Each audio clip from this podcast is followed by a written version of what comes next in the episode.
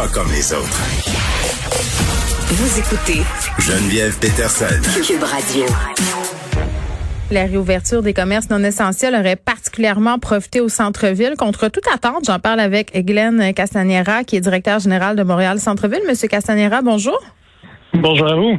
Bon, euh, quand même euh, surprenant, rouverture des commerces non essentiels qui semble plus profitable pour le centre-ville de Montréal que pour les centres commerciaux de banlieue. C'est ce que révèle une étude rendue publique vendredi. Comment vous avez recueilli ces données-là? Euh, ben, de un, surpris, mais peut-être pas pour les mêmes raisons que vous. En fait, j'ai pas encore eu accès à l'étude, alors j'ai bien hâte de, de voir la méthodologie détaillée Ouais. qui se cache derrière. Euh, Mais c'est les fait, téléphones intelligents. hein. C'est qu'on a géolocalisé des gens, puis on s'est rendu compte qu'ils fréquentaient majoritairement les commerces du centre-ville de Montréal. C'est ça. Ben, C'est que j'ai hâte de la regarder plus en détail pour savoir quel était le taux de conversion. Euh, dans notre jargon, taux de conversion, c'est on vous fait déplacer pour aller à quelque part, mais est-ce que votre déplacement se traduit par un achat? Est-ce que vous rentrez réellement dans le commerce? Fait que, de regarder ça, mais ça nous surprend pas dans la mesure où on le savait que le taux d'achalandage au centre-ville allait augmenter euh, d'un coup de suite après l'ouverture des commerces non essentiels. Parce qu'on l'avait déjà remarqué euh, pendant, pendant le temps des fêtes. Euh, je veux dire, à la base, le centre-ville, les gens s'y promènent. Euh, les gens vont se balader là. Moi, j'habite au centre-ville et je travaille au centre-ville. Je le vois tous les jours. Mhm. Euh, même quand les commerces sont fermés, euh, il y a encore plus de monde sur les trottoirs du centre-ville euh, qu'à bien des quartiers à Montréal. Oui, parce que c'est une activité d'aller se promener au centre-ville, mais quand même, c'est surprenant en ce sens où, euh, moi, j'étais certaine, M. Casanera, que ben, qu'avec la situation au centre-ville, les gens euh, seraient moins tentés d'y retourner, là, parce que, bon, euh, outre le fait que des gens aient se promener là-bas, on a l'absence des travailleurs qui fait mal. euh, on a eu une période quand même assez intense au niveau des travaux. Le stationnement était difficile. C'était rendu presque un chemin de croix euh, aller magasiner au centre-ville. Moi, pour être parfaitement honnête avec vous, là, j'aimais bien y aller avant, mais ça fait quelques mois que je n'y vais plus parce que c'est trop compliqué. Euh, en effet, c'est trop compliqué dépendamment du mode de transport qu'on utilise. En Mais j'ai pas envie de prendre le métro, c'est la COVID-19. C'est ça aussi, là, que les gens se disent. Ah, ben ça, en effet, on le voit dans les données, là, on avait révélé l'état du centre-ville. Il y a une, euh, une augmentation assez importante dans l'utilisation du transport en commun, justement parce que les mesures sanitaires sont mises en place. Mm. Euh, alors, il y a ça qui est intéressant, mais en effet, il y a les habitudes qui, qui ont à revenir. Alors, encore une fois, moi, c'est les chiffres qui m'ont surpris. Là, on parlait de- de- dans l'étude en question de 170% Nos données à nous sur l'achalandage de la rue, on parle environ de 20 là, d'augmentation dans les compteurs d'achalandage qu'on a sur la, sur la rue. Pour vous donner une idée, là, Mais Euh, attendez, attendez, parle- 20 par rapport à quand?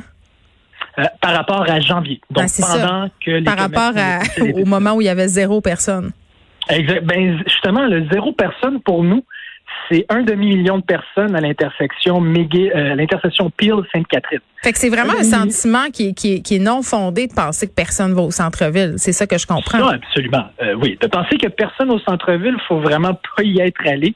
Il y a beaucoup moins de personnes. Euh, Il y a entre 60 et 70 OK. moins de personnes. Mais comme j'aime dire, là, donner une idée, il y a quand même techniquement plus de monde. Pour vous donner une image, là, il y a plus de monde au centre-ville de Montréal pendant la pandémie qu'il y en a à l'heure de pointe en temps normal à Ottawa. Il y a toujours du monde.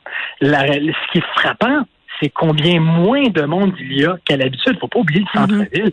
C'est un demi-million de passages par jour en temps normal. Euh, c'est beaucoup de monde. C'est la population de la troisième plus grande ville au Québec, Laval, euh, par jour. Alors, c'est sûr qu'il y a un impact majeur, mais à la base, il y a Mm. toujours du monde au centre-ville.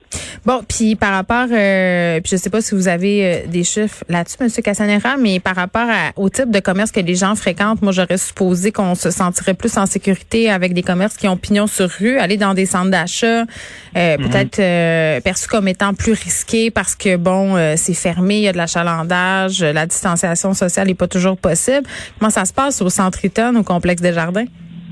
Ben, c'est ça. Nous, on est en discussion avec les gestionnaires. On n'a pas encore leurs chiffres, mais tout le monde note quand même une augmentation de l'achalandage. On est quand même à des années-lumière. Il faut, faut se comprendre, les gens, puis c'est quand même, je vous dirais même encourageant, les gens suivent les, les recommandations de la santé publique. faut pas aller se ruer, c'est pas le moment d'aller se ruer puis de s'entasser comme des sardines. Euh, mais ils notent quand même une augmentation. La plus grande surprise a été le lundi, rappelez-vous, le lundi de l'ouverture des commerces non essentiels. Mm. On a tous généralement été extrêmement surpris par le niveau d'achalandage. Je me rappelle des journalistes même qui m'appelaient alors qu'ils étaient dans le centre d'achat puis qui étaient incapables de me parler. Ils disaient, attends un instant, je vais sortir parce que je peux pas t'entendre. Euh, quoi que là, on peut s'attendre à ce qu'il y ait eu un rush, le rush des retours, le rush des échanges, du temps des fêtes. Il y a peut-être ça qui a contribué. Oui, puis le rush qu'on avait vraiment envie d'aller consommer parce que ça faisait Oui. longtemps qu'on n'était pas allé. Ce, ce rush-là, en effet, ce rush-là, on l'attend au printemps. Euh, Celui-là, là, Ah oui? c'est le fameux rush des terrasses. Ah oui, ça absolument. Ben là, c'est ça. Là, est-ce que euh, j'imagine que vous devez attendre avec impatience le retour des touristes. Ça, on le sait. euh, on espère que cet été, les Québécois vont avoir envie de visiter Montréal. Euh, le tourisme étranger, bon, ça, on ne sait pas, ça sera pour quand. Mais est-ce que le centre-ville euh, peut survivre en l'état, en l'état actuel, si le tourisme ne revient pas rapidement et si les entreprises ne renvoient pas leurs employés au bureau dans un délai qui est quand même court? Poser une excellente question qui mérite une longue réponse. Alors, j'espère qu'on aura la chance de s'en reparler. OK, bon. Non, non, allez-y. Euh, ben, Très bien, parce qu'il y a plusieurs éléments là-dedans. De un, j'aime beaucoup la notion de, donc, de notre centre-ville qui revienne à son état. Ça, il y a différents centres-villes dans le monde. Le centre-ville de Montréal, c'est le centre-ville d'une métropole. Alors, euh, alors, est-ce qu'on part, nous, notre vraie compétition, c'est Chicago, c'est Boston, c'est Londres, c'est Paris. Alors, on a la même clientèle et on se bat pour la même clientèle.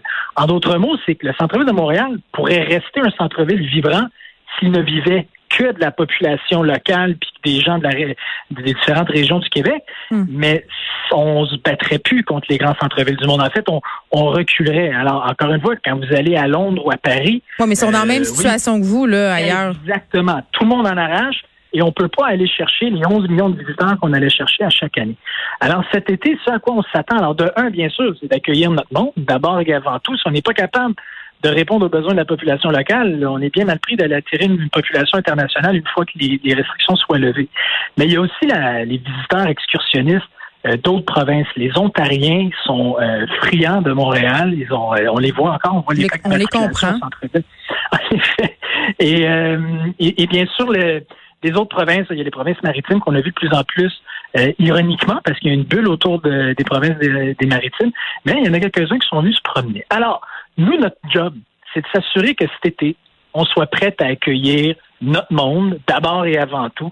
J'aime beaucoup dire que l'été dernier, on est allé profiter des grandes forêts du Québec. Moi, d'abord et avant tout, je suis un grand fan de la Gaspésie et de Charlevoix. J'en ai passé bien du temps, mais là, c'est le temps de peut-être aller voir notre forêt urbaine. Et nous, Oui, mais ça donnait pas le goût euh, l'été passé là, de venir au centre-ville. Je suis désolée, là, mais avec tout Ben ce qui non, se passait, la COVID, on comprend les gens. Mais ma question, euh, c'est c'est qu'est-ce que vous allez faire si les gens sont pas au rendez-vous? Ah, Là-dessus, si les gens ne sont pas au rendez-vous, c'est qu'on n'aura pas fait notre job, mais tout indique qu'ils seront au rendez-vous. C'est à nous d'être au rendez-vous. C'est à nous d'être prêts à recevoir les gens. Alors, on est déjà en discussion avec nos partenaires, Quartier des spectacles, Tourisme Montréal, la Chambre de commerce, les différentes institutions culturelles du centre-ville pour préparer à recevoir la visite cet été. En fait, donner une idée, là, euh, encore une fois, l'été dernier, qui était peut-être le pire été de l'histoire de Montréal depuis, euh, ben, depuis le début, quoi qu'on a vécu d'autres crises, mais qu'on parle d'achalandage, euh, puis même là, Sainte-Catherine était noire de monde. Euh, c'est assez impressionnant dans le contexte. Alors, suboptimal. Il n'y avait pas d'aménagement à la hauteur de ce qu'on voudrait. On- personne ne savait comment réagir aux mesures sanitaires. On n'avait même pas le droit d'annoncer quelconque programmation hein, à cause des, des mesures de la santé publique qui nous interdisaient de le faire. Alors, euh, là, cet été, bien sûr, on va voir qu'est-ce que la santé publique nous permet de faire. Mais à la base, Hmm. quand le monde va arriver à Montréal, Vous êtes c'est d'avoir des grands espaces, des gros aménagements OK. et surtout des belles terrasses pour les accueillir. Glenn Cassamera, merci, qui est directeur général de Montréal Centre-Ville. On se parlait de la réouverture des commerces non essentiels euh, qui auraient profité au centre-ville de Montréal.